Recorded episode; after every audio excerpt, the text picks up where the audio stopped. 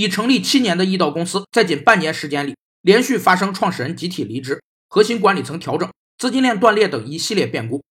怀疑和焦虑的情绪在员工中不断蔓延。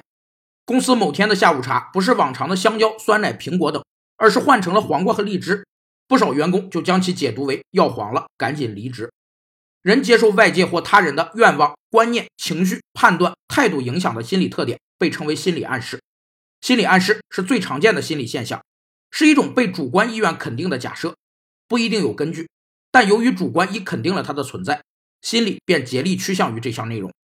心理暗示会影响人的生理系统，可能会扰乱原来的内分泌功能，但也可能利用这种影响来治愈某些神经性或内分泌性的疾病。此外，心理暗示还能发掘人的记忆潜能。六月二十八日，易道发布官方公告称，已确定了接替乐视的新股东，相信这一消息能让易道的员工们看到一丝曙光了。